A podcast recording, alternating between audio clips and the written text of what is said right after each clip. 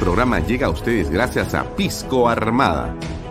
Un pisco de uva quebranta de 44% de volumen y 5 años de guarda.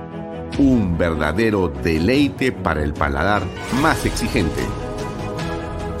Cómprelo en bodegarras.com y recuerde, tomar bebidas alcohólicas en exceso es dañino. PBM Plus, alimento para adultos con HMB proteínas, vitaminas y minerales con HMB. Vainilla y chocolate, que ayuda a mantener la fuerza de los músculos. Visita pbmplus.pe y síguenos en Facebook como PBM Plus y en Instagram como arroba PBM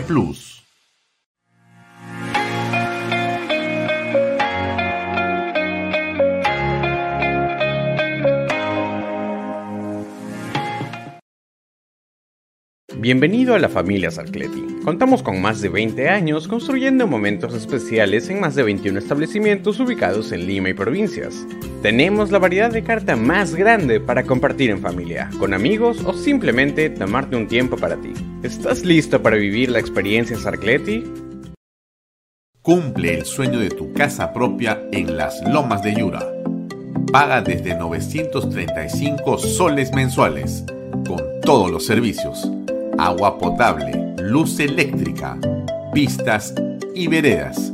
Comunícate por WhatsApp con una de nuestras asesoras o visita nuestra página web gprperú.com. Tu familia e inversión cómodas y seguras en las lomas de Yura. Indupark, lotes industriales desde 300 metros cuadrados. Págalos en 6 meses sin intereses. Indupark Crece con los expertos en desarrollo.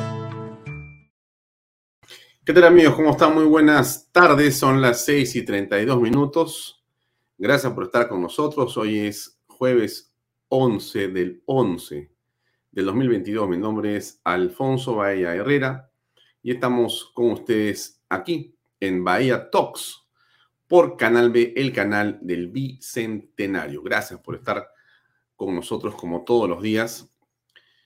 Em, nos siguen por mis redes sociales, por las de Canal B, por las de PBO, también a través de expreso.com.tv. Estamos en Best Cable Canal 95 y desde hoy día estamos también en Yotalan, que es eh, un operador eh, de fibra óptica y también de cable HD. Y estamos conectados. Ahí ustedes pueden ver la señal aquí de Best, de, perdón, de, Canal B, me están viendo ahí en directo, en streaming, eh, para decenas de miles de personas que nos siguen eh, también a través de esta señal de cable que está también distribuido en diversas partes de la ciudad de Lima. En las próximas semanas eh, estaremos sin duda en eh, una importante cantidad de nuevas alternativas para que usted pueda tenerle contenido de Canal B, de Vaya Talks, de Hablemos de Política y de todos los programas que tenemos para que estén, como siempre, a su disposición. Gracias realmente por acompañarnos. Bien, eh, vamos a lo importante. Varias cosas el día de hoy, pero antes déjenme eh, saludarlos. Sé que algunos que se han conectado y están aquí, como todos los días. Buenas tardes a Jorge Sánchez. No voy a hacer como ayer, que ayer sí me, pasé, creo ya, de estar saludando, pero había mucha gente que entraba y muchísimas gracias. Eh, Eduardo Morote, ¿cómo estás? Irma Graham Chichisola, muy buenas tardes. Gracias por las buenas vibras siempre.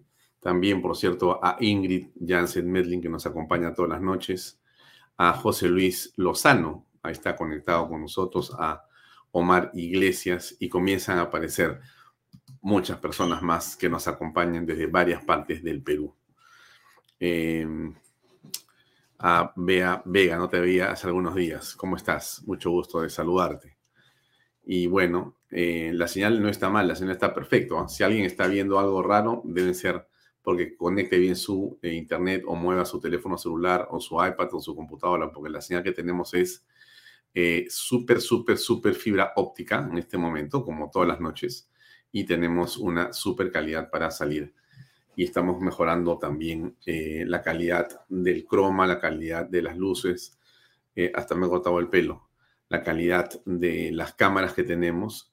Y pronto van a ver ustedes nuevas, nuevas eh, innovaciones, nuevas, nuevos, varios cambios que estamos haciendo para mejorar la transmisión. Gracias a Sergio, Sergio Arata, que nos escribe desde Houston, Texas, una ciudad espectacular, realmente, muy, pero muy hermosa. Los que han tenido oportunidad de estar allá solamente saben. Y nos escriben desde Chongoyape, pucha, qué bien, respaldo rotundo a su programa. Que sigan los éxitos, por supuesto que sí, estimado David Edison Vázquez. Muchas gracias a todos los que nos siguen en realidad eh, en este programa y en este medio.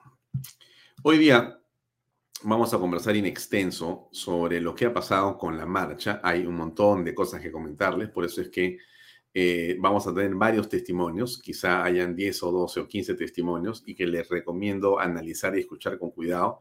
Y también vamos a tener como invitado a Pedro Yaranga. Eh, ha ocurrido un tema importantísimo.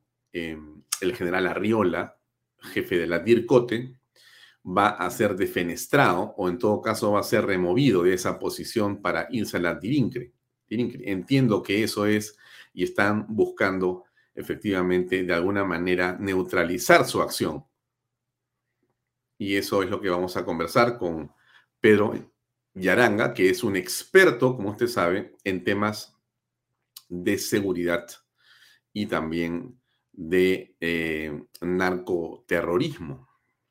Así que con Pedro estaremos en contacto en los siguientes minutos, pero tendremos varios testimonios sobre lo que ha venido ocurriendo en el país en eh, las últimas horas. Estamos en este momento en una situación de eh, espera. La policía va llegando la noche, la policía está acordonando las secciones alrededor del Congreso de la República, la Avenida Bancay y inmediaciones eh, porque están los grupos de eh, personas que eh, soportan y apoyan y están coordinando con Pedro Castillo esa manifestación, esa manifestación. Em, pero regresemos antes de hablar de la manifestación. Solamente le pongo acá un cachito para que vea usted qué está pasando a esta hora, en este momento. Ah, ahí va. Presidente del Congreso de la República dijo que no podía ser revisada en los términos en los que estaba planteada. Sin embargo, el señor Aníbal Torres le ha respondido diciéndole que tiene primero que ser presentada para que luego pueda recibir por lo menos ese tipo de respuesta. Así que ha insistido el día de hoy con eh, presentar la cuestión de confianza y que sea llamado al Pleno en eh, la próxima oportunidad, en el próximo Pleno que sea convocado por el señor José Williams Zapata, que todavía no tiene fecha, por lo menos todavía no ha sido convocado. Tendría que haber sido hoy, pero el mismo ha sido suspendido por razones de seguridad, según señalaba el presidente del Parlamento. Esa es la situación en el Congreso de la República. Desde el Ejecutivo tenemos la insistencia y posteriormente esa tarde, al mediodía, una reunión del presidente Pedro Castillo, del jefe de gabinete Aníbal Torres, en la conferencia episcopal peruana. Ha sido recibido por Monseñor Cabrejos en una reunión de la que poco se sabía los temas que se iban a abordar. De hecho, hasta ahora de la tarde tampoco tenemos la claridad y la exactitud de qué temas han sido abordados en estas casi dos horas de reunión, acompañada también de algunos integrantes del gabinete. Sin embargo, se han retirado todos sin dar declaraciones a la prensa. Había mucha seguridad en los exteriores de la conferencia episcopal peruana, una reunión que no está en la agenda presidencial, de la que nos enteramos y fuimos inmediatamente para poder recabar la información y automáticamente hubo mucha seguridad que no se permitió acercarse a los integrantes del gabinete. Aquí podemos ver que hay mucha seguridad, la movilización ciudadana se ha detenido, para evitar que puedan seguir avanzando en todos los accesos. Ahí está la Policía Nacional, armado varias columnas de efectivos para evitar que puedan llegar. Ahí está el Congreso de la República. Están a una cuadra y media, dos cuadras de la Plaza Bolívar. Como usted sabe, la Plaza Bolívar es aquella que está al frente del Congreso de la República, entre la Avenida Bancay y el Congreso está la Plaza Bolívar, una plaza que debiera estar siempre abierta, debiera poder eh, ser visitada por todos nosotros. Y mm, una plaza, dicho sea de paso, eh, muy bonita, em, no por Bolívar, tengo yo mis discrepancias eh, bastante severas con respecto de ese personaje de la historia, pero en todo caso, la plaza es una estructura muy hermosa, pero lamentablemente eh, por las razones que todos eh, conocemos de dificultad e inseguridad eh, y de convulsión, esta plaza está cerrada prácticamente todos los días del año. No es ahora, esto viene siendo así hace varios años en realidad y varios gobiernos en realidad. Pero bueno, hablemos de lo que ha ocurrido el día de ayer y hoy. Como usted sabe, José William dijo, esto no es atendible con respecto a lo que pidió el señor Aníbal Torres. Es claro lo que está ocurriendo aquí, nosotros lo hemos señalado ayer, hemos coincidido con usted, amigo y amiga de eh, Vaya Talks, en el sentido de que esto no es más que una cortina de humo y que pretende en todo caso continuar distrayendo a la opinión pública en torno a los severos cuestionamientos, a las denuncias constitucionales, a las eh, investigaciones y a las pesquisas que ha hecho la fiscal Patricia Benavides, que ha entregado en más de 360 páginas de detalles y a través de 190 elementos de convicción o pruebas. Como lo hemos comentado también en este programa con el doctor Nakazaki, basta una de ellas, una de ellas es suficiente para que el presidente sea en realidad acusado constitucionalmente por eh, falta de idoneidad moral, ¿no es cierto? Pero eso no en realidad eh, es lo que está ocurriendo en el país en este momento. No hay manera de que eh, se hable del tema. Estamos concentrados en un artículo equívoco, que es el 117, cuando en realidad, como todos hemos escuchado y visto, debería ser por otro lado el conducto. Y por cierto, con menos votos, sino 87. Eso es un poco lo que está detrás de esto, ¿no? Castillo está acorralado completamente acorralado. Usted ha visto lo que ha ocurrido desde que se produce esta denuncia constitucional de la señora Patricia Benavides y de la Nación. ¿Por qué digo desde que ocurre esto? Porque lo que ella ha venido haciendo y diciendo es la sustentación de esta eh, acusación, de esta eh, denuncia constitucional, que es en extremo grave, en extremo grave. Y sobre lo mismo, Pedro Castillo y sus abogados no han dicho nada, o como usted se habrá dado cuenta, han desaparecido. ¿No es cierto? ¿Por qué? Porque la lucha no es jurídica, porque la lucha jurídica, la lucha penal, la ha perdido Pedro Castillo. Es evidente, la lucha es política, o sea, ellos han trasladado el escenario de, eh, digamos, definido por la fiscal de la Nación, ¿no? La fiscal define propone técnicamente una acusación con pruebas, con documentos, y lo que ellos hacen es, entienden rápidamente que lo que no pueden es rebatir ni uno solo los argumentos, pero ni uno solo. Y por lo tanto lo que construyen es un escenario político y se mueven hacia allá y dejan el tema penal en absoluto. Ya usted no escucha a los abogados. ¿Por qué? Si están en las acusaciones. Porque evidentemente no hay nada que discutir, porque las pruebas son plenas. Y como decía muy bien el doctor Nakazaki, lo que Pedro Castillo hace es actuar como jefe de banda, como cabecilla de una organización criminal. Él, como lo señalaba claramente Nakazaki, tiene esa manera de contestar y decir, yo no he tocado ni he robado ni un sol. Claro, él no coge el dinero con la mano, a eso se refiere, pero sí dice o permite, conoce y facilita como lo hace su entorno. Ahí está el delito. Y todo eso está absolutamente probado. En realidad, a estas alturas, Pedro Castillo debe ser uno de los presidentes en el mundo, seguramente, solamente comparable al presidente de Venezuela, seguramente, ¿no?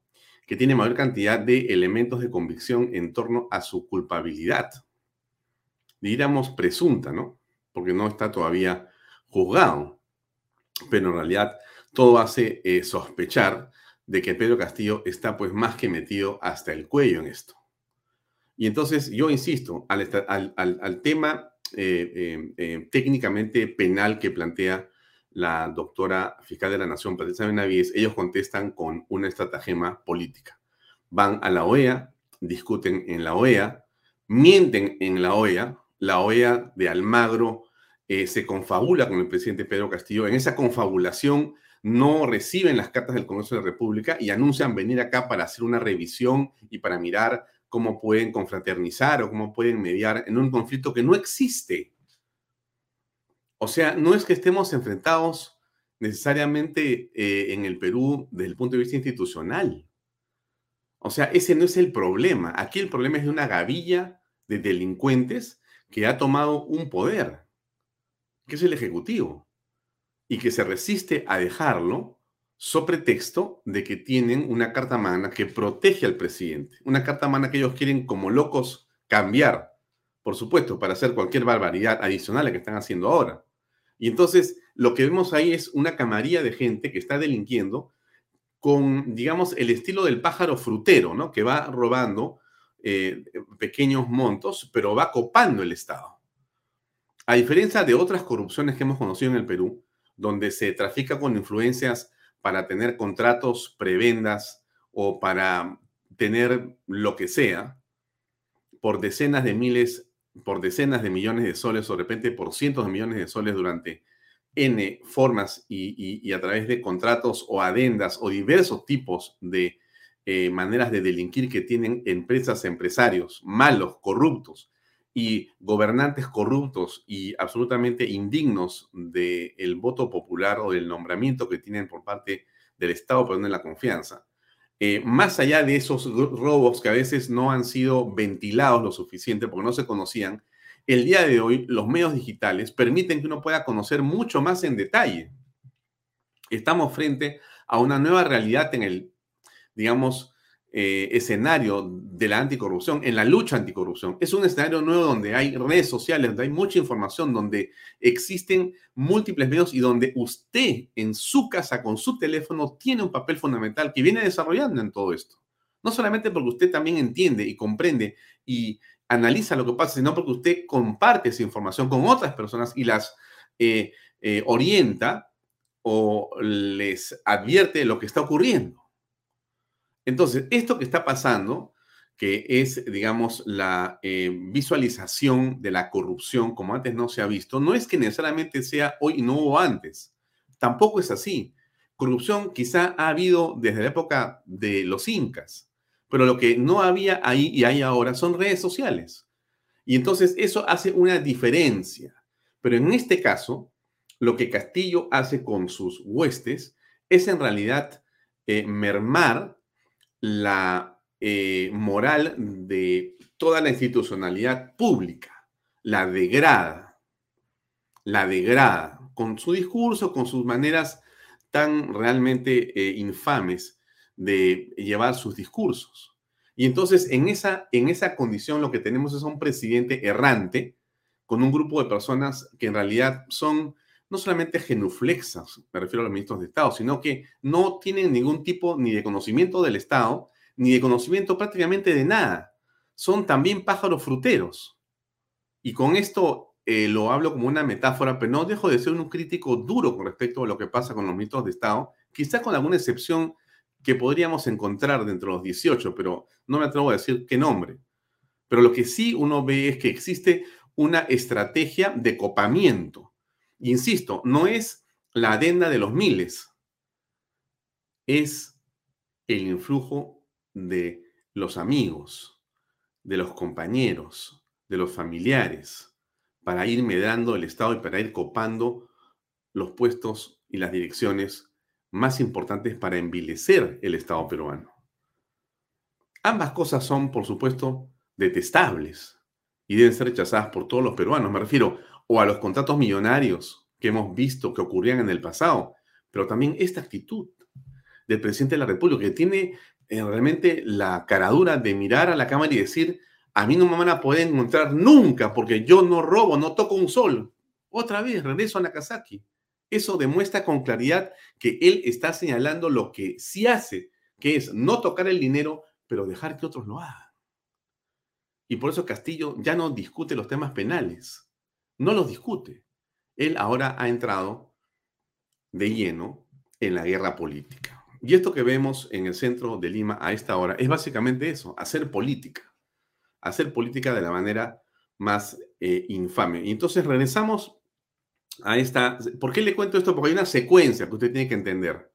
Y la secuencia viene desde el momento que se produce la impronta de la doctora Patricia Benavides. Ese es el momento del parteaguas, cuando ellos dicen, ahora estamos perdidos. Y vamos a ir todos presos, nosotros como ministros de Estado y el presidente de la República si sale. La única que aplaude es Dina Boluarte, que tampoco se va a salvar, porque en un Estado de Derecho ella debería estar también con la soga al cuello y solamente con la expectativa que tiene hoy de todo el caviaraje que está arropado detrás de ella para ver cómo, si cae Castillo, la van a poner a ella como presidenta para otra vez los caviares gobernar sin haber ganado absolutamente nada, como la historia del Perú lo ha mostrado en los últimos 20 años. Y entonces en esa dimensión lo que tenemos ahora es a un presidente que dándose cuenta de lo que está ocurriendo, llama a la OEA y hace toda una serie de cosas y movimientos de lo más absurdos en el deseo de distraer a la opinión pública. Y lo que hemos visto es la salida de Antauro Humala, la manera como han tratado el asunto de las marchas, la propia forma en que han presentado el tema de la OEA, el exabrupto del señor Aníbal Torres con respecto de una periodista como la señora Sol Carreño, la manera como presentan esta, eh, digamos, intento de modificación o de alteración de la cuestión de confianza que está cerrado, absolutamente cerrado. ¿Y por qué está cerrado? Mire, por una cuestión muy sencilla, le explico. Y es en un segundo.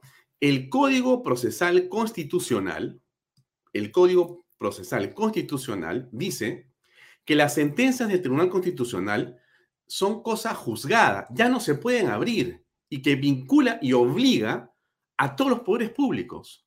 Esto lo sabe cualquier estudiante de derecho en el primer año. Le repito, el Código Procesal Constitucional dice que la sentencia del Tribunal Constitucional es cosa juzgada, ya no se puede revisar, ya terminó, ha muerto el proceso, ya eso que el tribunal ha dicho queda absolutamente consentido y vincula y obliga a todos a cumplir.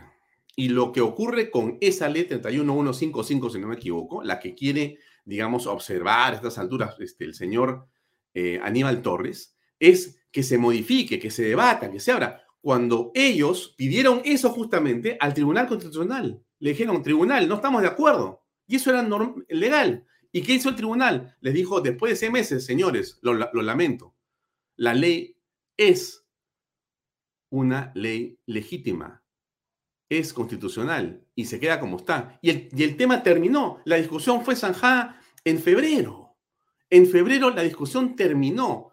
Señores, es una sentencia del Tribunal Constitucional. No hay nada que discutir, nada que discutir. Es cosa jugada. Se terminó, se terminó. Pero ellos, como usted ha visto, regresan sobre una cuestión. Pero en este caso, otra vez, el señor Aníbal Torres, utilizando un estratagema realmente sumamente cuestionable desde el punto de vista político, lo que hace es presentar algo para salvarse él de, por cierto, una censura necesaria, indispensable, moral para los peruanos. La manera como se refirió, olvídense del nombre de la persona a la cual se refirió para no personalizar a una, a una persona, para tampoco hablar ni siquiera del sexo de la persona. Es una forma abusiva, prepotente, miserable, miserable. Y lo hace en su calidad de presidente del Consejo de Ministros. ¿Por qué no dice, quiero por un momento dar una opinión, discúlpenme, pero quiero dar como un ciudadano cualquiera? Aun cuando eso fuera muy discutible, él no dijo eso. Él con su tonito dijo, esta señora es así, esta mala hija, mala madre, mala mujer como podría decir de un hombre, ¿no? Mal hijo, mal padre, mal hombre. ¿Qué te pasa? ¿Por qué razón?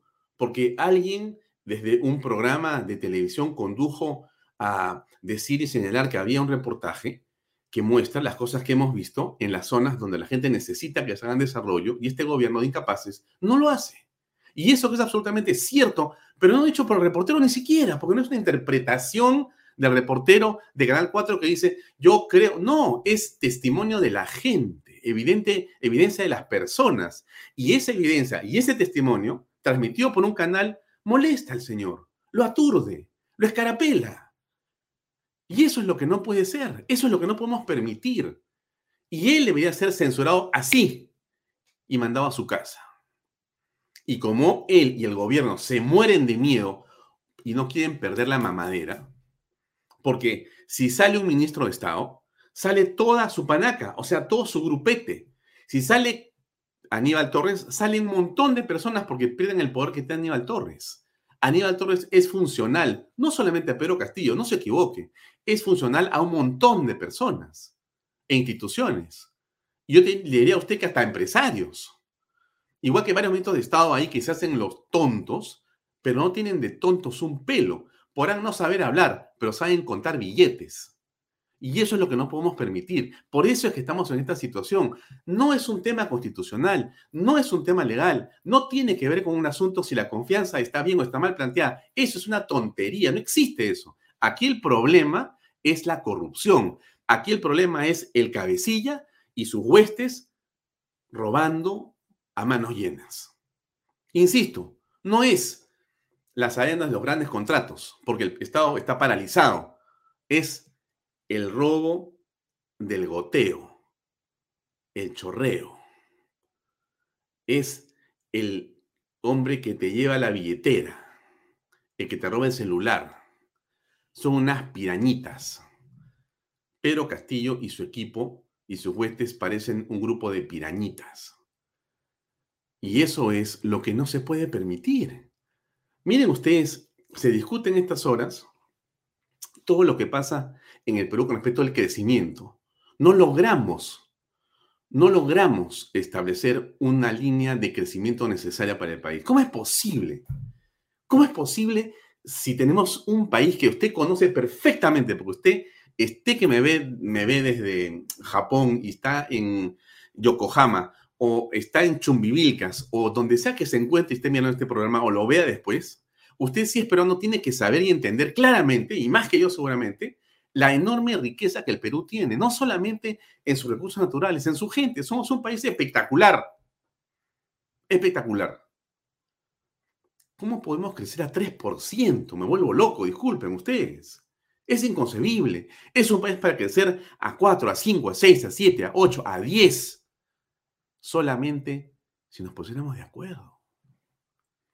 Solamente si tuviéramos un presidente o un grupo de personas con la suficiente inteligencia de dejar que los peruanos trabajen en paz, sin estar buscando divisionismos, sin estar buscando odios y sin, por cierto, estar pensando cómo servirse del Estado, sino cómo servir a los peruanos. Y eso no es pedir demasiado. ¿Cuánta gente no hace eso todos los días? Pero hemos hecho una pésima elección, pésima elección. Y ahí, y bueno, disculpe que le digo otra vez, pero que hay un montón de responsables. Sé que me extiendo demasiado, disculpe usted, sé que me he ido muy atrás para contarles el análisis de estas cosas.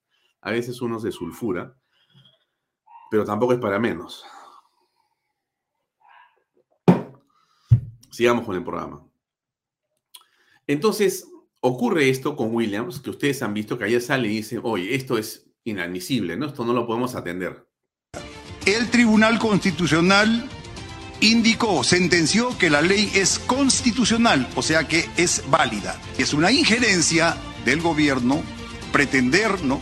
que vayamos a revisar o debatir una ley que ya ha sido aprobada por el Tribunal Constitucional y la ha certificado como válida. Esta es una provocación del Ejecutivo, una más, una provocación más que está haciendo el Ejecutivo en la situación en que se encuentra, preocupado, desesperado, ¿no? recurriendo a situaciones como estas, así como la de la OEA, donde deja o desprestigia al Estado. Absolutamente, tiene toda la razón William de decir lo que está señalando, pero claro que sí, aquí existe una desesperación impresionante del gobierno por lo que está ocurriendo. Déjeme insistir en lo que le he dicho, porque esto es muy importante. Mire, esta ley, esta ley, que lo que dice la ley del Congreso, solamente para que usted lo sepa, no es importante porque no se va a discutir esa ley, porque no tiene ninguna importancia, pero es bueno que usted lo sepa porque este Congreso, en la eh, anterior legislatura, lo que hizo fue intentar proteger, blindar al Congreso para que no pase lo que hizo el miserable de Martín Vizcarra. Vizcarra se metió con Salvador de Solar al Congreso pateando la puerta del hemiciclo para hacer una cuestión de confianza, o sea, para pedir que querían hacer una cuestión de confianza sobre un procedimiento de votación de los tribunales, tribunales constitucionales que estaba haciendo el Congreso en ese momento. Usted, usted, usted puede entender que puedo meterme a una institución y decir, yo no quiero que tú hagas lo que te corresponde hacer porque no quiero que lo hagas. Y como no me haces caso, entiendo que es la segunda eh, eh, confianza que me niegas, como no me das la confianza y aceptas lo que yo te digo, entonces fácticamente, inclusive sin que el Congreso haya dicho nada, punte y suelo, como hizo Vizcarra de manera inconstitucional. Fue una barbaridad absoluta lo que hizo este señor Vizcarra. Eso, eso, eso es exactamente lo que quiere hacer o lo que pretende hacer el señor Aníbal Torres ahora. Exactamente lo mismo, pero no rodeado de cuatro mequetrefes congresistas como tuvo la vez pasada Salvador del Solar, sino esta vez está rodeado de 30 o 40 lapicitos, niños y amigos de los niños. O sea, el tema sí es grave, por supuesto que es grave. Tienes que pararles el macho en una a estos tipos, pero en una. Bien lo que hace el señor eh, presidente del Congreso. Pero quiero continuar con esto que es importante. El Congreso lo que hace es blinda a sí mismo y dice, por si acaso, quiero interpretar la ley y el reglamento para que no haya duda de que el Ejecutivo no puede bajo ninguna circunstancia venir o pedir confianza sobre una ley o los temas que le competen al, Congreso. Si al Congreso le compete elegir a los tribunales constitucionales y está en ese proceso, no puede el Ejecutivo decir, oye, por si acaso, yo quiero que me dé confianza sobre eso como hizo Vizcarra. No, no, no, no, no. Eso ya no puedes hacer porque hay una ley que dice eso.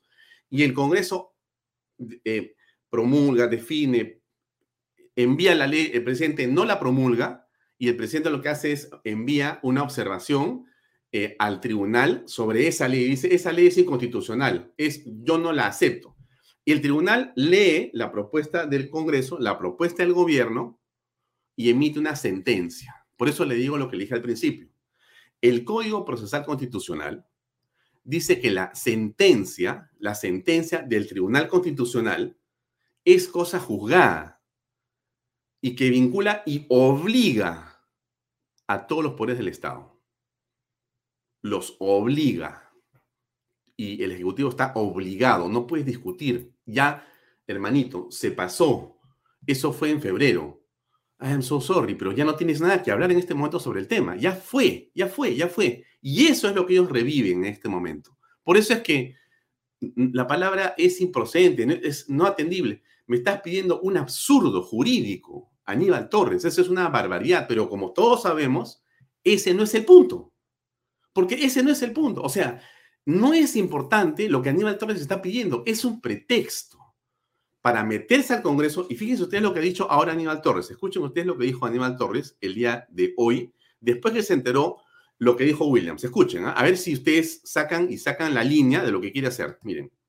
Conocimiento de ustedes, el Poder Ejecutivo ha planteado una cuestión de confianza ante el Congreso de la República para que se derogue la ley no que este, limita la cuestión de confianza, que es una facultad del Ejecutivo. En esta tarde, antes de llegar aquí, acabo de recibir una notificación del Congreso de la República que establece, del presidente del Congreso de la República, que establece que este tal pedido es inadmisible. Miren ustedes, miren, hay que advertir esto. Nosotros hemos presentado una comunicación el día de ayer al Congreso de la República diciéndole que vamos a concurrir a plantear la cuestión de confianza. La cuestión de confianza no está planteada. todavía no hay cuestión de confianza, pero el gobierno ya declaró inadmisible a una cuestión de confianza que no existe. No atendible, eh, doctor Aníbal Torres. No es el gobierno, el Congreso le ha dicho a usted lo que usted está pidiendo, que es venir acá, no es atendible. En ese extremo, lo que usted quiere venir a hacer acá, no lo puede hacer. No, no lo podemos atender porque no tiene ningún sentido. O sea, es como que te diga, mire, este, voy a ir al Congreso de la República porque este, lo quiero incendiar, entonces quiero ver cómo lo voy a incendiar. ¿Me puede dejar ir a ver en qué puntos voy a poner las bombas? Disculpe, señor, eso no se puede hacer. Usted está mal, está planteando un tema ilegal porque el Tribunal Constitucional, doctor Aníbal Torres, ya sentenció este tema, lo ha terminado, lo ha zanjado, ya no existe discusión.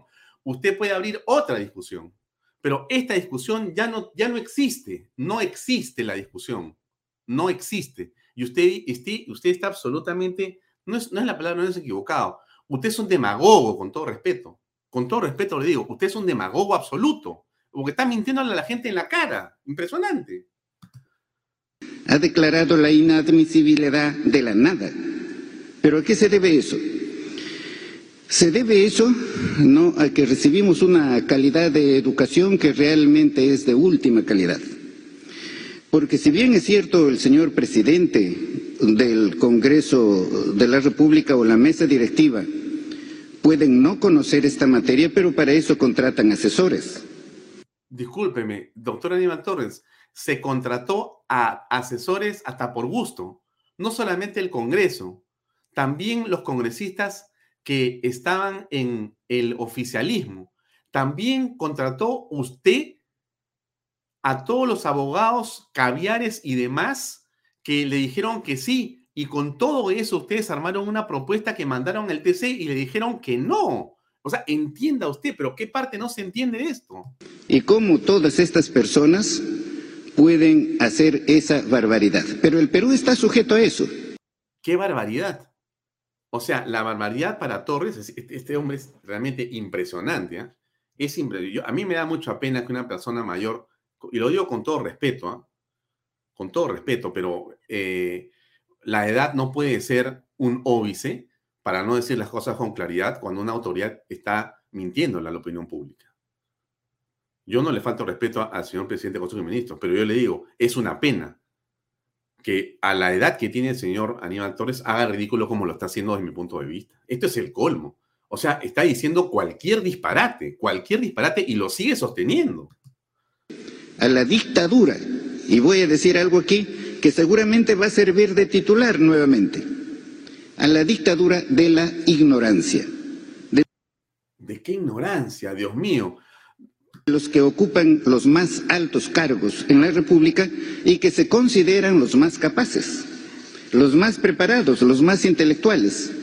O sea, los más capaces, los más preparados, los más intelectuales que son esos que nos gobernaron durante toda la República y nos dejan el país que tenemos ahora y que hay que trabajar en forma unida, en forma conjunta, ¿no? Para poder superar eso, pero eso no se supera en pocos días, en pocos meses, ni tampoco en pocos años. hay que superar todas esas dificultades. Pero el Congreso de la República en esa comunicación habla no de que eh, eso no se entiende bien si la cuestión de confianza o el plantearla es facultad exclusiva del Congreso. Eh, otro de está mintiendo. Eh, lo que el Congreso ha dicho no es que la cuestión de confianza es exclusiva. No sea mentiroso, doctor Aníbal Torres. Lo que ha dicho el Congreso es que lo que no puede hacer el Ejecutivo es plantear una confianza sobre los temas exclusivos del Congreso. Lo que el Congreso por ley y reglamento hace, ¿correcto? Eso no puede ser cuestión de confianza de otro poder del Estado. Eso es lo que ha dicho el Congreso. Ha dicho, miren, señores ejecutivos, ustedes no pueden venir a hacer confianza sobre temas que nosotros estamos, según la ley, en la facultad de hacer, porque para eso ustedes son ejecutivos y nosotros somos legislativos. No le está diciendo al Ejecutivo, ustedes no pueden hacer una cuestión de confianza, háganlo sobre lo que quieran. Políticas públicas, políticas de Estado, sobre lo que quieran hagan, pero no lo pueden hacer sobre lo que el Congreso tiene la obligación y el blindaje de hacer. Ese es el punto. Caramba. Conocimiento, pero terrible, tan elementalísimo de derecho constitucional, que está consagrado ya en la Constitución. El artículo 107 de la Constitución dice que no tienen iniciativa legislativa el Ejecutivo, el Presidente de la República, los ministros ¿no? y los congresistas. No es pues facultad exclusiva de ellos ¿no? este, eh, iniciar una iniciativa legislativa. El Ejecutivo tiene derecho a hacer y presentar un proyecto de ley para derogar una ley existente. Y si considera el Congreso que la cuestión de confianza es de exclusividad ¿no? del Congreso, eso sí sería una atrocidad ya mayúscula, porque la Constitución le señala al Ejecutivo esa facultad de plantear cuestión de confianza. La Constitución no le va a señalar al Congreso de la República, no para que el Congreso de la República plantee cuestión de confianza para sí mismo. O sea, sería como que yo planteo una cuestión de confianza para yo darme no la confianza, lo cual es un absurdo sumamente grave. Pero ese es el Perú que estamos viviendo se desconoce absolutamente el ordenamiento jurídico, en este caso la Constitución, se desconoce la Constitución.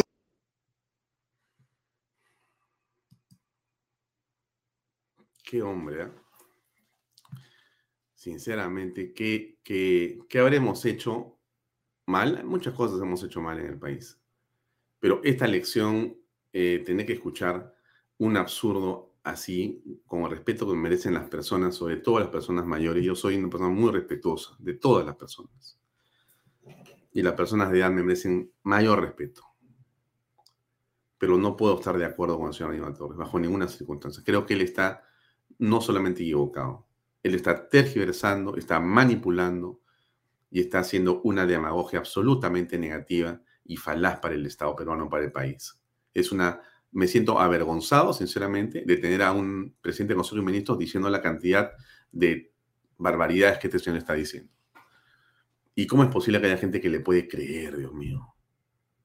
¿Cómo es posible que haya gente que le puede creer, digamos, en esta circunstancia? Ya realmente parece, eh, no sé cómo llamarlo. Pero bien, a ver, continuemos con el programa porque hay muchas cosas más que comentarles. Eh, ha estado presente en una reunión en Paracas la presidenta del Consejo, perdón, la presidenta del Poder Judicial y dijo en relación a estas cosas lo siguiente. Escuchemos, por favor. Decir es que, que es lamentable que haya una movilización que bajo el denominativo toma de Lima llama a la violencia. En eso hay que tener mucho cuidado y quienes participan en ella serán responsables, lógicamente, de cualquier consecuencia negativa que haya al respecto. Lo que nosotros tenemos que hacer como país es construir, no destruir. Por eso es que a mí me llama la atención que en esta coyuntura actual estemos hablando de tomas cual si estuviésemos en un estado de guerra. No estamos en un estado de guerra, estamos en un estado constitucional de derecho y tenemos que aprender a respetar a las instituciones y ejercitar los actos de protesta dentro del marco de la ley. Con relación a la segunda pregunta, con relación a lo de la OEA, yo he recibido precisamente la solicitud para recibir a esta comisión y lo que tengo que decir es lo siguiente. Nosotros como poder del Estado, de manera permanente y en una línea de crear armonía, hemos solicitado al presidente de la República Consejo de Estado. Consejo precisamente para que hagamos lo que hoy está pidiendo. ¿Qué cosa es? Que consensuemos, que articulemos, que generemos, digamos así, algunos acuerdos que hagan viable viable la gobernabilidad en nuestro país. Bueno, yo tendré que recibir a la OEA y expresar lo que siempre he dicho. En el Poder Judicial actuamos con independencia judicial. En el Poder Judicial los jueces actúan de manera independiente y cada uno de ellos responde a los requerimientos del Ministerio Público. Y tengo que ser clara ahí defendiendo mi institución como lo he señalado hoy día. Nosotros no hacemos persecución política. Nosotros lo que hacemos es actividad judicial en cumplimiento de nuestra ley orgánica y del mandato constitucional. Doctora, ¿Castillo está teniendo puente? ¿Siente esa, esa intención de consenso del presidente con el pueblo? Bueno. Bueno, con relación a la cuestión de confianza, ustedes saben que hay un pronunciamiento del Tribunal Constitucional y tengo que repetirlo. Cuando el Tribunal Constitucional emite un pronunciamiento, esto es fuente de derecho, crea derecho constitucional. ¿Y esto qué significa? Que todos los poderes del Estado y órganos constitucionales tienen que seguir el lineamiento trazado por el Tribunal Constitucional, máximo intérprete de la Constitución y la ley. Tenemos que aprender a respetar las decisiones en esa, en esa línea. La señora Elvia Barrios no es fujimorista, no es golpista. O sea, esto es elemental, elemental absolutamente. Le, le, vuelvo, déjeme que sea, yo soy un poco, yo soy un poco lento para aprender. Entonces pienso que las personas son lentas como yo. Y entonces a veces repito las cosas porque soy lento. Discúlpeme usted que le repito otra vez lo que le he hecho al principio, se lo voy a repetir en cortito.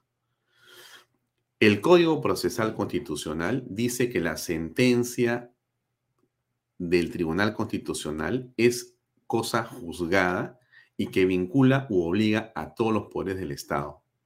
No hay vuelta que darle. Esa ley a la que se refiere el señor Aníbal Torres y el gobierno ya fue revisada por el Tribunal Constitucional. No hay nada que hacer. Coge la ley que quieras, pero esa, esa es intocable. Así es, pues, es intocable. Eso se llama, amigos, se llama Estado de Derecho. Alguien dirá, pero ¿qué significa eso, Alfonso? Esa es una cosa muy importante en la vida de todos nosotros. El Estado, ¿no es cierto? El Estado es una, una entelequia, ¿no es cierto? El Estado, el Estado es una, es una idea, es un concepto que permite que nos organicemos como sociedad que dejemos el, el, medioevo, correcto, que dejemos eh, eh, los regímenes monárquicos y que entremos en una sociedad donde los que estamos adentro, que somos los ciudadanos, en un territorio determinado, tenemos una cantidad de leyes determinadas que cumplir, un ordenamiento legal. El Estado de Derecho es que el Estado tiene la fuerza, la fuerza, la coerción para hacer que se cumpla. Por eso hay policías. La policía es prueba que hay un Estado. El Estado hace cumplir la ley. Ese es el Estado de Derecho. Todos los ciudadanos, desde el más chiquitito hasta el más grandazo, tienen que cumplir las leyes. Todos los ciudadanos. Y una autoridad, con mayor razón, tiene que hacerlo. Tienes que dar el ejemplo. Estás frito. Tú puedes ser un ciudadano y si quieres te pasas la luz roja, cometes una barbaridad, en fin, ese es tu problema con la ley. Pero un presidente de la República, un congresista de la nación, un ministro de Estado, está obligado a ser impecable, porque necesita ser un referente y emitir un mensaje a ese Estado, a esa sociedad de que las leyes están para respetarse. Y cuando ella dice, la doctora Ela Barrios, esto, cuando ya lo ve el tribunal, ya terminó y todos estamos obligados a respetar y a cumplirlo y a obedecerlo, señor, así es. Así funciona. Y si no te gusta, te vas a Bolivia, hermano. Te vas a Venezuela, te vas a Nicaragua, junto con todos los caviares. Pero si tú te quedas en el Perú, respetas la ley. Así funciona. Es increíble cómo algo que es tan elemental puede no entenderse o puede querer tergiversarse, como se está queriendo hacer acá. ¿Procedería entonces? ¿Para usted no procedería? ¿No hay base legal para poder...? Uno por uno. la legalidad de esta, de esta medida. Miren, lo he dicho, el Tribunal Constitucional, señores, se pronunció. Y ese pronunciamiento en un Estado democrático de derecho tiene que ser respetado. Algunos podrán cuestionar, tienen todo el derecho, pero tiene que acatarse y respetar lo que ha dicho el Tribunal Constitucional. Muchísimas gracias. Hasta luego. Por eso, pues, eso es lo que dice la doctora Barrios y lo que dice Lucio Morales. Acatas y punto. Lo lamento. No hay nada que decir, no hay nada que discutir, porque ya lo dijo el Tribunal Constitucional. ¿Cuántas veces, cuántas veces en la historia de nuestra patria el tribunal ha dicho y resuelto cosas que pueden no gustarnos? ¿Acaso vas a ir a decirle al tribunal, oye, golpista, ¿qué tienes que hacer? Te callas la boca, pues, y ya veremos después cómo se cambia la ley. Tendrá que entrar otro tribunal constitucional dentro de 5, 6, 10 años. Habrá que ver la manera de hacer otra ley para que la votación en ese tribunal sea en otro sentido. Así funcionan los estados de derecho. Tú te apegas y cumples sin dudas ni murmuraciones lo que la ley dice. Porque en ese estadio final, que es en el estadio constitucional, ya el tribunal máximo es el TC. Y mala suerte, se acabó. No hay, no hay nada más que discutir. Pero como ustedes se dan cuenta, el señor Aníbal Torres, R con R, con la historia, de que en realidad son unos ignorantes, no nos dejan a nosotros poder decir nada sobre la cuestión de confianza. No hay una sola propuesta del gobierno en función de una cuestión de confianza de ninguna política pública en 15 meses de gobierno. No hay una sola propuesta. Mira lo que le digo, el gobierno de Pedro Castillo no ha ido a decir al Congreso, señores, esta es mi política pública educativa. Yo hago cuestión de confianza sobre esta política pública. Ahí la pongo. Esta es mi política de hidrocarburos. Esta es mi reforma de las pensiones. Esta es mi reforma sobre el tema de lo que sea. ¿Por qué? Porque no tienen nada en la cabeza. Porque su problema es cómo están robando con sus amigos y sus familiares. Eso es todo el tema. El Estado está paralizado. ¿Cuántos millones de soles, señores, están saliendo de las arcas del Estado para guardarse en las cuentas bancarias del Banco de la Nación porque los gobiernos regionales, las municipalidades y los ministerios no saben no pueden gastar porque no se firman los documentos para que se puedan hacer desembolsos porque no hay proyectos. Estamos en un país paralizado por la incapacidad y por el latrocinio. La verdad que esto es una cosa inconcebible y el señor Aníbal Torres tiene la cara de venir a decir acá que no sabemos cómo es posible. Si somos una, una sarta de incapaces de incapaces. y, tan incapaces son no solamente de gobernar, de responder. Insisto, lo que le dije ayer, Estados Unidos les ha puesto el ojo. O sea que si usted me ve a Aníbal Torres, si usted me ve presidente o ministro de Estado, le hago así. Ya te vieron. Te han visto por el tema de las marchas. Te han visto por el tema de la libertad de expresión. Y los están viendo en todo lo que están haciendo. Y cuando Estados Unidos te dice así, tienes un problema grande. O sea, no es un asunto que tú puedas querer resolver con un primer ministro que se para y le dice a una mujer, mala hija, mala madre, mala mujer.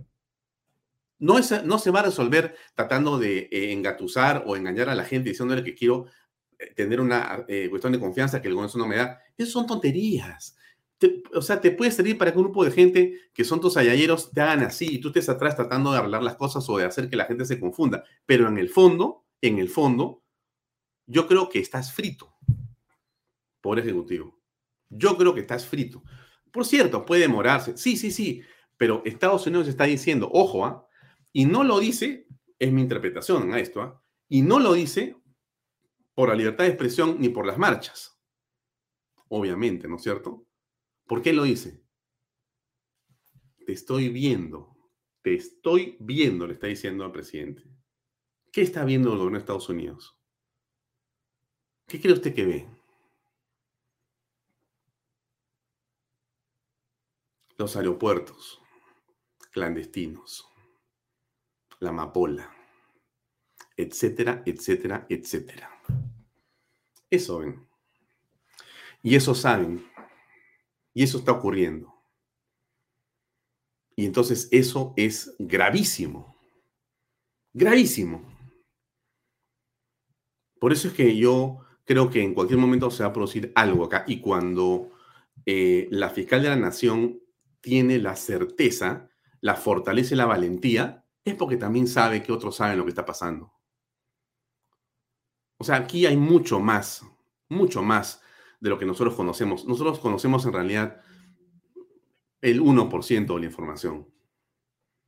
Hay un montón de cosas en la abajo que está absolutamente putrefacto en nuestro país.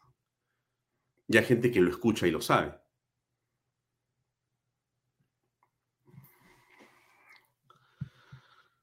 En fin, bien.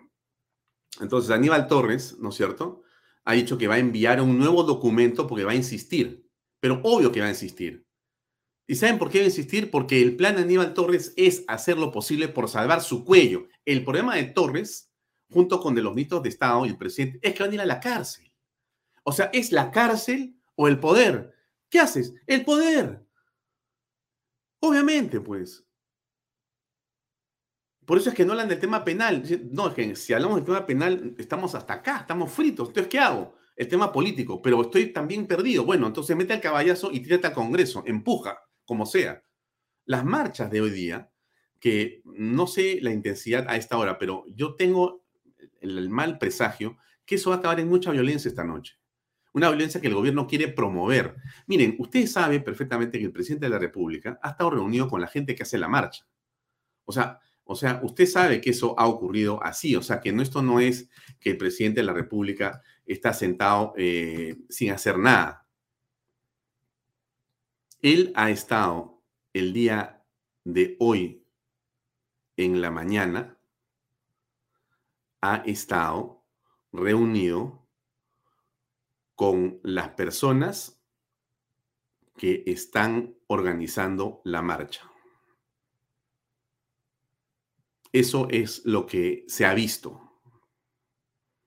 O sea, el presidente de la República está con los violentistas. Eso es lo que todos hemos estado apreciando por los medios en la mañana. Le voy a poner el video para que no tenga duda de lo que le estoy diciendo, porque un reportero de frecuencia latina encontró esto que yo le voy a decir. Es Vanessa Sánchez, reportera de Latina, descubrió lo que está ocurriendo, frente a lo cual, por supuesto, no se ha dicho más porque no hay nada más que ocultar, pero es gravísimo. Y aquí está, si no me equivoco, eh, Acá está. Disculpe que me muere un poquito, pero yo hago este programa en un computador. Y acá está estas movilizaciones en favor del gobierno del presidente Pedro Castillo. Tal como lo señalas, se han tenido varias reuniones aquí en Palacio de Gobierno el día lunes con dirigentes sindicales. Una de ellas, tal como lo mencionaste, con Marino Flores. Entre las 9 y 9 y 30 de la mañana, él sostuvo un encuentro con el presidente Pedro Castillo, según registra el portal de transparencia. Luego, durante la tarde, entre las 5 y 8 de la noche, han llegado otros dirigentes sindicales, por ejemplo, de la Central Única de Trabajadores, de la Comisión Organizada del Frente Agrario, de la CGTP, entre otros. Según el portal de transparencia, esta reunión se dio con el jefe del gabinete técnico, Luis Mendieta. Y quien también aparece en esta lista, Mónica, es Lourdes Huanca, de la Federación de Mujeres Campesinas. ¿Y quién es ella? Pues como recordamos, es quien acompañó a Jennifer Paredes a entregarse a la Fiscalía. ¿Por qué hacemos mención de Lourdes Huanca y también de Marino Flores? Porque ambos aparecen en un video en redes sociales del Frente Agrario Rural del Perú anunciando estas movilizaciones, que van a liderar el día de mañana estas movilizaciones y con una reseña en particular, Mónica, que dice, noviembre 10, toma de Lima. Ambos aparecen en este video y entendemos que van a liderar también estas marchas en favor del gobierno del presidente Pedro Castillo. ¿Se dan cuenta ustedes lo que estamos viendo? ¿Acaso Pedro Castillo está buscando una política pública en función de algo?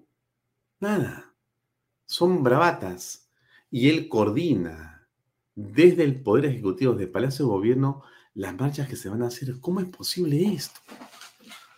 Marchas que agarran a palazos a la policía, porque ya hay a esta hora disturbios graves que hemos visto en la tarde de gente golpeando a la policía. O sea, no es una marcha eh, eh, de personas que están, eh, y, mire usted lo que ha pasado también con periodistas, que les han pegado los periodistas el día de hoy. Es, está violentamente organizada para hacer... Junta un, un grupo y está hablando también con el conductor de la móvil. Bueno, no sé si están hablando. Sí, lo que pasa es que él no, se puede bajar. E-, ese Efraín Billón, él no se puede bajar, evidentemente, porque si se baja, corremos el riesgo que te puedan golpear, que te puedan eh, romper alguna luna. Y mira, lo que están haciendo es rodear, rodear los vehículos de todos los medios de comunicación. Se nos impide incluso salir de acá. Y el policía está. A la plaza hay un policía. Y eso, que ni empieza la marcha. Eso, hay un policía que está.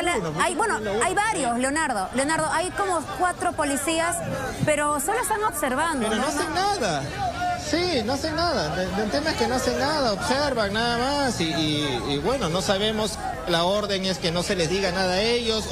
De impunidad, es un día libre para que ellos puedan hacer lo que quieran, no lo sabemos exactamente y el, le hemos increpado a un policía porque al menos no evita que haya esto, este intento de bajar las llantas a las unidades móviles, pero se queda nada más y, y se fueron a Ojo porque mientras que te observamos, Leonardo, eh, hay que recordar una información eh, que daba el Congreso de la República hace varias horas ayer respecto de suspender las labores del Parlamento por información que ellos manifestaban tenían de la Policía Nacional de actos violentos que posiblemente iban a suscitarse el día de hoy. Genera de hecho varios cuestionamientos que simplemente nosotros encontrándonos observando, grabando y tú, eh, Leonardo, contándonos cómo se han desarrollado, qué tipo de qué agrupaciones se encuentran ahora en la Plaza San Martín, simplemente se acerca hacia los medios de comunicación a intentar evitar que trasladen la información. Y grave también el que nos digas que se ha intentado pinchar las llantas de los vehículos, lo que conduciría a que ustedes se queden sin la posibilidad incluso de trasladarse a otros puntos para poder seguir comunicando lo que... Mm. Esto es violencia absolutamente, ¿no? Esta es una escalada de violencia organizada por el presidente de la República, sus ministros de Estado, contra la institucionalidad democrática, contra el poder legislativo y con la gente que no comparte los latrocinios en los que él está inmerso. Ese es en realidad lo que estamos apreciando aquí. No es otra cosa. No es Castillo defendiendo su inocencia, no es Castillo defendiendo su familia, no es Castillo defendiendo a los pobres, por favor, no es Castillo eh, reivindicando nada, absolutamente. Es un hombre que llega por un error, por un error, en unas elecciones absolutamente discutidas hasta este momento, con la sospecha que hemos todos advertido y visto en cómo eh, matan y después reviven a las personas en la RENIEC y eso es escandalosísimo y para mí es una alta sospecha, por decirlo de la manera más elegante, de que así se armó o se pudo haber armado así un fraude electoral mayor, suficiente para que esos 44 mil votos fueran de Castillo en el 2021. Por supuesto que sí. O sea, te matan y después te reviven. ¿A cuántos mataron para quitar los votos? ¿A cuántos revivieron para contar los votos y después se los mataron. ¿Y por qué nunca se quisieron entregar los padrones? ¿No se hubiera descubierto eso ahí? Por eso, o sea, miren ustedes, miren ustedes en, la mitad de qué estamos. Les pongo un segundo de, un, minuto de, algo distinto para variar un poquito y seguimos conversando. Tiene que ver, pero también es en otro tono. A ver, a ver cómo les va hablaría mal de una mujer. No saquen de contexto mis declaraciones. Yo, yo no hablaba de esa periodista. Yo no soy misógino, no soy machista, ni tampoco soy ni sexista. Eh, las mujeres no deben votar. Ellas deben quedarse en sus casas. Ya pronto lograremos que todos los puestos públicos sean copados por los hombres. Las mujeres a criar a los hijos, a cumplir con las labores del hogar, a lavar, a planchar, a cocinar, a, a coser las medias de sus maridos en un foco. Pero ya lo dije, yo puedo hablar, falta de respeto y nadie me toca. Nadie me hace nada. Me empoderan más, publican todo lo que yo hablo, me dan la cobertura que yo quiero. Los quiero ver destruidos. Eh, yo los quiero a todos los peruanos. Yo quiero que todos sean como hermanitos, claro. Sí, como Caín y Abel. Destruyanse, óyense. Eso me hace feliz. Eh, todos los peruanos tienen que respetar a las mujeres. No fomentemos el odio hacia las mujeres, por favor. Malas madres, malas esposas, malas hijas y no me callo nada. Se lo digo en su pelada cara. Eh, yo no quise decir eso. Yo me refería a otras mujeres, no a ella. Ustedes solo me atacan. No les da pena atacar a un viejito lindo, inocente como yo. Yo mismo me como de dulzura. Un viejito que puede tan dulce como el ácido sulfúrico. Un viejito que te acaricia con un puñal con veneno en la punta. Un viejito que hace lo que quiere en este país, por favor. ¡Heil Hitler! ¡Heil Hitler! Nadie puede contra mí. ¡Nadie! Mm.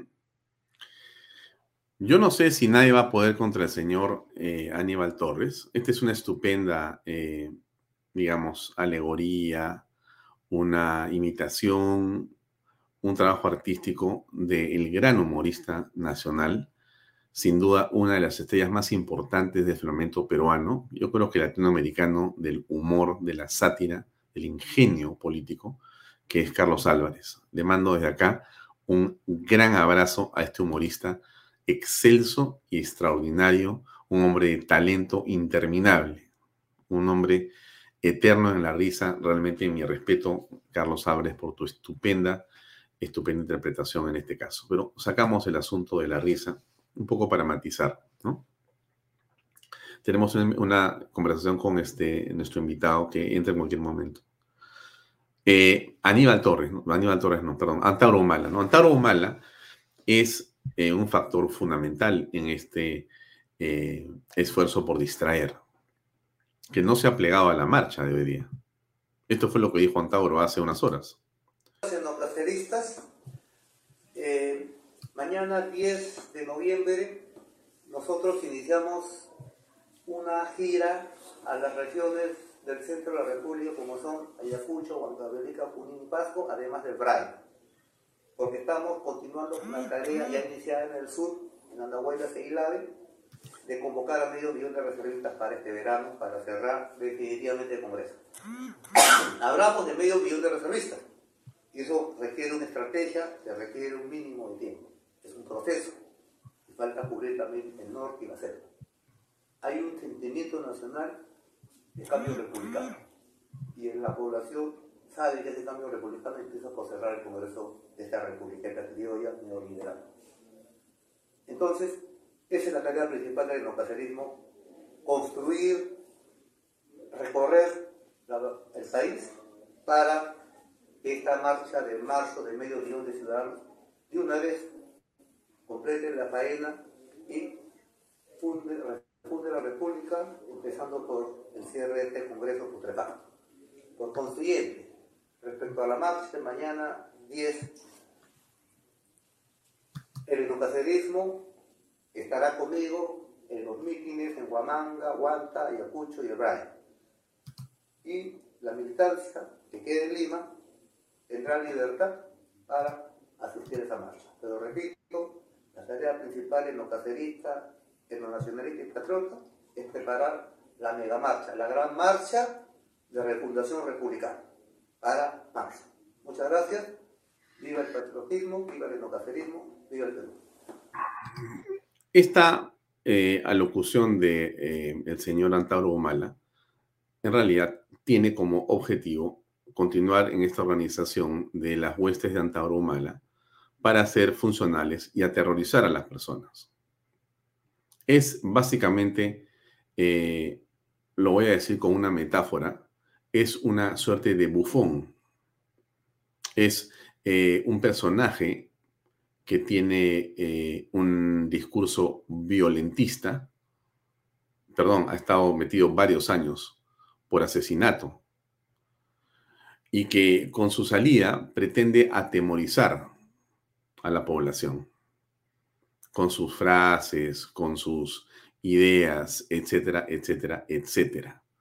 Y es un estupendo distractivo que el gobierno utiliza cuando lo necesita. Y es interesante lo que dice él con respecto a no participar en la marcha del día de hoy. Salas decía el día de hoy, el inefable ministro Salas, el hombre que defiende, eh, en fin, ya eh, de, cuando en cuando usted va a reconocer y ver seguramente personajes en la historia política del Perú que son tristes, que dan vergüenza, que su manera genuflexa de servir a sus, eh, digamos, presidentes, eh, inclusive en plena corrupción, han hecho que la historia los tenga en un lugar despreciable. Ese es el caso que estamos apreciando ahora. Déjenme, eh, veo ya a Pedro Yaranga con nosotros, pero déjenme dejar poner este video de Salas con respecto a la cuestión de confianza. ¿Qué decía él hace, hace unos minutos, hace unas horas? que por primera vez en este gobierno el Congreso de la República atienda un pedido del Poder Ejecutivo en menos de 24 horas. Cosa muy importante. Tenemos más de 60 proyectos de ley presentados, como este que se presentó y que estuvo pues ahí durmiendo y que por lo menos el día de hoy se ha visibilizado y que esperamos que eh, el resto de proyectos de ley también sean, digamos, puestos a, conocimiento, más que de conocimiento, a, trabajo a disposición del Congreso de la República. Eh, respecto a la respuesta que ha dado el Congreso de la República a través del presidente del Congreso, es algo que tenemos que evaluar, hay que evaluarlo. Es el Consejo de Ministros el que aprobó este pedido, el Consejo de Ministros evaluará eh, la respuesta y sobre la base de eso se tomarán determinaciones. Gracias, eh, Lucy, por tu frase que define muy bien lo que estamos apreciando. Ingrid Jansen también.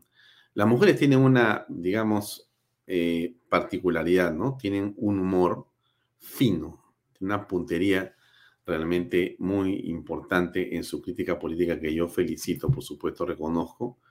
Y, en fin, ahí están sus palabras.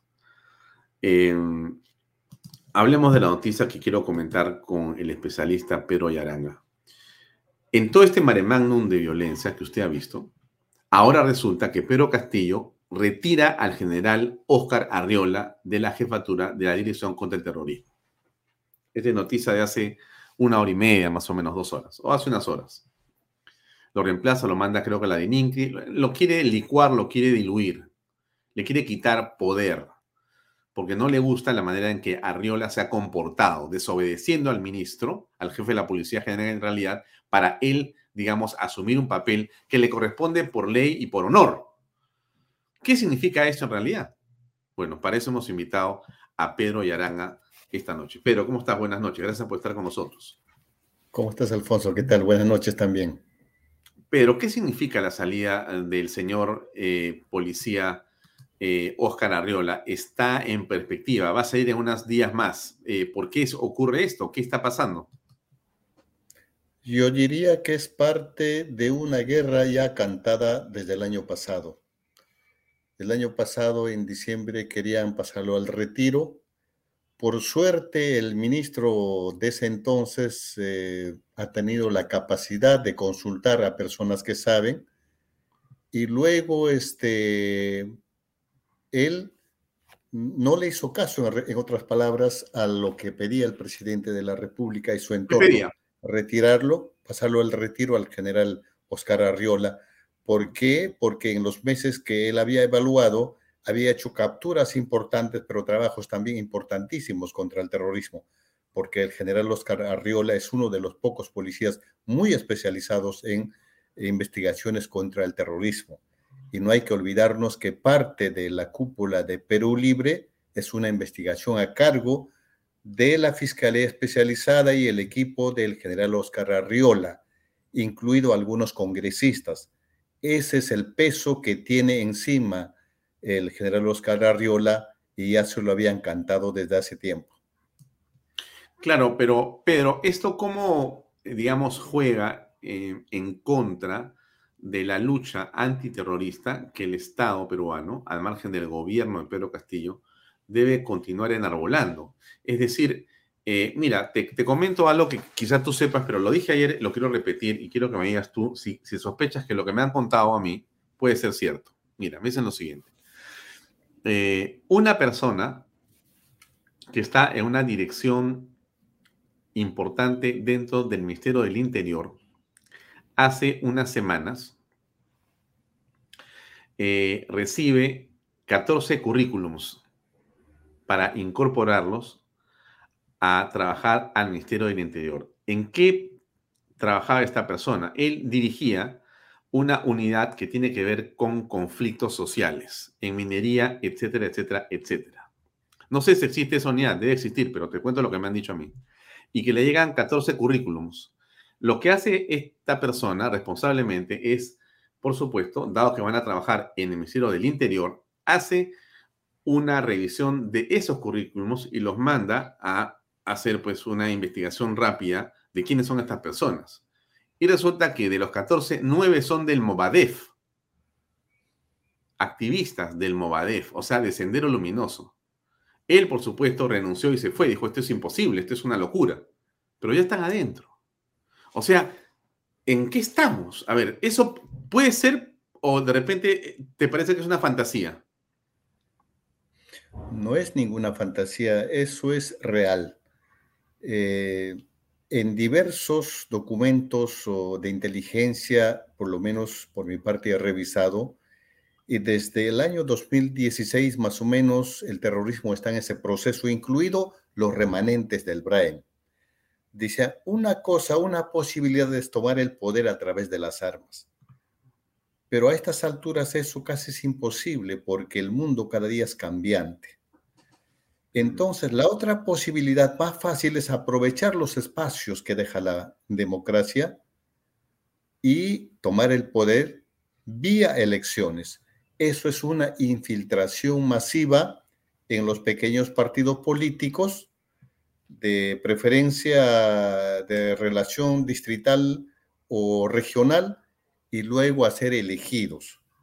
Eso es lo que están haciendo actualmente. Tenemos ya algunos congresistas comprometidos, funcionarios del Estado, ni hablar, incluido algunos ministros que ya no están en el cargo, y obviamente también eh, personas que tienen representatividad del presidente de la República en las diferentes prefecturas, nada menos. Mm. Entonces, la intención es obviamente infiltrar con estas personas en cargos importantes y que mejoren el Ministerio del Interior. Mm. Bueno, pero eh, ¿qué cosa puede hacer? No sé si la palabra es la sociedad, qué cosa es lo que podemos hacer los que miramos esto eh, preocupados por lo que está pasando en nuestra patria a estas alturas. Yo me imagino que en cualquier otro gobierno, porque eso estaba conversando también con un amigo de una embajada y me decía, si en mi país hubiera pasado eso, o sea, en, alusión a la declaración del Premier, ese Premier al día siguiente ya no estuviera en el cargo. Pero en el Perú igualmente, en cualquier otro gobierno, un Premier con esos calificativos, yo creo que no pasaba de las 24 horas. Y la excepción es en este gobierno del presidente Pedro Castillo. Yo diría que de parte de la población hasta el momento existe no sé calificarlo así, pero una excesiva tolerancia de parte de la población. Porque sobre todo en el interior del país hay grupos que todavía dicen, no, es que está en proceso de aprendizaje. No interesa cuánto cueste el balón de gas, no interesa si no hay abono, no interesa si han perdido la cosecha del año, pero dicen, no, es que es un pobre profesor, hay que dejarlo trabajar. Es que la oposición no lo deja trabajar y algún sector de la izquierda todavía dice, no importa que robe, pero es gente de izquierda, hay que reforzarlo, hay que mantener. Y hay que poner cuadros. Y los cuadros que tienen, pues son los que hay actualmente. Entonces, con esos cuadros tenemos burocracia, pero no tenemos una burocracia calificada, por lo menos como teníamos antes. Ahora, tú has escuchado eh, o has leído las declaraciones desde Washington del gobierno americano a través de sus voceros oficiales, señalando la preocupación en torno tanto a eh, la forma en que las marchas del 5 de noviembre han sido reprimidas por el gobierno y a la manera como la libertad de expresión está siendo vulnerada y atacada y puesta en peligro por el gobierno de Pedro Castillo. Esos dos mensajes desde Washington, eh, ¿qué impresión te merecen? Bueno, yo creo que no solo de Washington, eh, por lo menos he visto en algunas publicaciones, eh, pero obviamente con especial atención a Washington, de que eh, siempre están preocupados por lo que ocurre en, el país. Ya no es una isla actualmente, menos el Perú, y, y, que los ataques a la prensa han sido claros desde la época de la campaña. En las marchas continuas, siempre señalando directamente, ni siquiera con indirectas, sino ataques directos, por ejemplo, con botellas de agua, algunos copalos que les quitan las cámaras un poco más falta que atenten directamente contra la integridad física de, los periodistas. Entonces, yo no me imagino, no sé en qué gobierno pasaría algo igual. Me imagino que más o menos fue en la época del terrorismo, que eran ataques así directos contra, contra algunos medios de comunicación y contra los periodistas. Pero desde ahí no recuerdo en que se haya producido estos ataques directos contra los periodistas. Mm. Eh, ¿Y tú crees que el gobierno de Estados Unidos está monitoreando más allá del tema de la libertad de expresión y más allá del tema de la violencia en las marchas?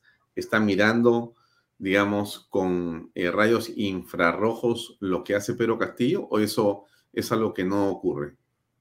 Yo creo que está actualmente sobre todo porque igual el, crecimiento, cada país tiene que por lo menos este, hacer alianzas. El Perú, aparte de que es un país importante, pero no obstante que no tiene tanto, pero es importantísimo, y sobre todo en el corazón de América Latina. Yo creo que Estados Unidos también está poniendo especial atención a lo que ocurre en el, en el Perú, sobre todo con estos temas eh, el tema de la corrupción, que es un acuerdo internacional y que el Perú prácticamente ha pasado a ser una isla. Los, oh, las investigaciones, que son investigaciones especializadas del Ministerio Público, el presidente Castillo pretende confundir que ese es un ataque hacia él, hacia su mandato. Y la gente de la calle igual, en algunos todavía eso creen en parte, ¿no?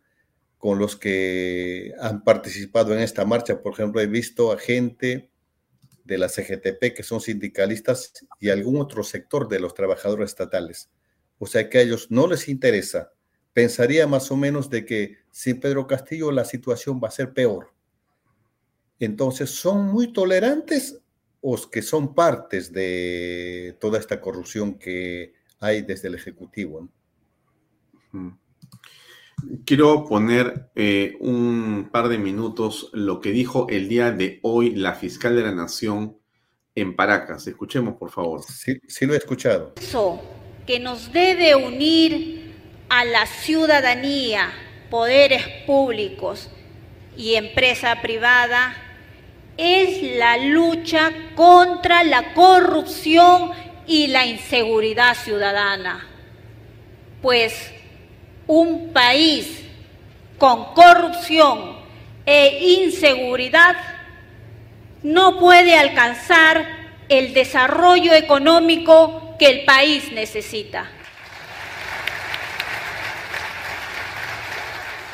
Señores empresarios, no podemos permitir que en nuestro país se normalice la corrupción. Es por ello que desde el inicio de mi gestión estamos comprometidos con una investigación firme y célere contra la corrupción en el poder, porque afecta las bases institucionales de un Estado de Derecho. Además, se ha dispuesto un reforzamiento en las acciones de prevención, y actuación inmediata en todo lo que tenga que ver en los delitos vinculados a la inseguridad. ¿Qué opinas al respecto? ¿Qué te parece lo que dijo la fiscal? Completamente de acuerdo. Yo también lo retuiteé eso. Lo he escuchado ese mensaje de Paracas, completamente de acuerdo. O sea, todos a nivel mundial deberíamos estar comprometidos en la lucha contra la corrupción y también la inseguridad ciudadana. Esas dos cosas son importantes y en, el, y en la etapa post-COVID, una reconciliación con la tierra. Eso es el respeto al medio ambiente. En esas tres cosas deberíamos estar comprometidos todos, pero más que nosotros, sobre todo los gobiernos. Entonces, pero en el Perú un poco se está convirtiendo eh, una ciudadanía muy pasiva en la lucha contra la corrupción. Si eso nace desde arriba, revisemos cómo están, por ejemplo, en los gobiernos subnacionales, los gobiernos regionales y los gobiernos locales. Los actualmente electos, hay un buen número que tienen cantidad de denuncias por corrupción en los alcaldes. Lo que están por ir a la segunda vuelta igualmente tienen N denuncias por corrupción. Pareciera que el tema de la corrupción se esté normalizando en nuestro país y eso es lamentable. Muy bien. Pedro, muchísimas gracias por acompañarnos estos minutos. Eh, te agradecemos por tu tiempo, por tu disposición con este programa siempre y hasta otra oportunidad. Muy amable por estar en Vallatox. Igualmente también, Alfonso, simplemente indicarle a la población también que las cifras son preocupantes de pobreza. Estamos a 25% de pobreza y un 35% de peruanos están volviendo a ser pobres en la etapa post pandemia y en este gobierno del presidente Castillo. Muy bien, muchas gracias por acompañarnos. Buenas noches, muy amable. Buenas noches. Bien, amigos, era Pedro Yará que nos acompañó con una gran cortesía para darnos su punto de vista sobre lo que está pasando en el país, sobre esto que ha sido y es la inminente salida del general, como le habíamos comentado, Arriola, un héroe de la nación que lamentablemente deja la DIRCOTE no sabemos bien por qué, sospechamos, obviamente, como ha dicho Pedro Arán, aquí hay una mano que quiere sacar a un hombre decidido, valiente y que no está dispuesto a claudicar. Bien, eso es todo por hoy. Le agradezco muchísimo por su tiempo. Gracias por acompañarnos. Gracias por estar en Bahía Talk. Gracias por seguir Canal B. Gracias por darle clic, por darle comment y por eh, hacer el compartido de este programa. Sin usted, este programa no tiene valor. No se olvide siempre que yo le digo eso y no se lo digo para pasarle la mano. Es la verdad. El programa, yo estoy acá, pero si usted no está allá y no hace lo que hace todos los días, compartiendo y dándole like a este programa, no somos nada. Así que gracias, muchas gracias por estar con nosotros esta noche.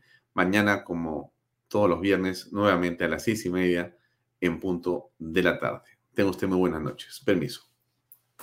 Este programa llega a ustedes gracias a Pisco Armada.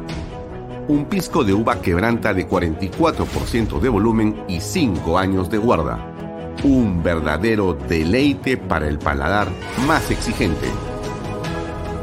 Cómprelo en bodegarras.com y recuerde, tomar bebidas alcohólicas en exceso es dañino.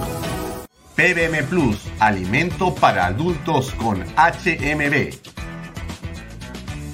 proteínas, vitaminas y minerales con HMB. Vainilla y chocolate, que ayuda a mantener la fuerza de los músculos. Visita pbmplus.pe y síguenos en Facebook como PBM Plus y en Instagram como arroba PBM